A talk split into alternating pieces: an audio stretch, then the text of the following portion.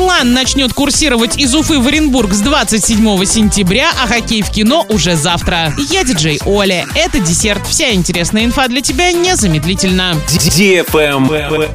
News. Скорый поезд «Орлан» начнет курсировать из Уфы в Оренбург с 27 сентября. Он будет следовать через Стерлитамак, Салават, Мелиус и Кумертау. Этот путь он преодолеет за 6 часов. Билет на поезд будет стоить 866 рублей. Ранее сообщалось о запуске скоростного поезда «Ласточка» между Орском и Оренбургом. Произойти это должно было 1 сентября. Однако пока никакой информации не появилось.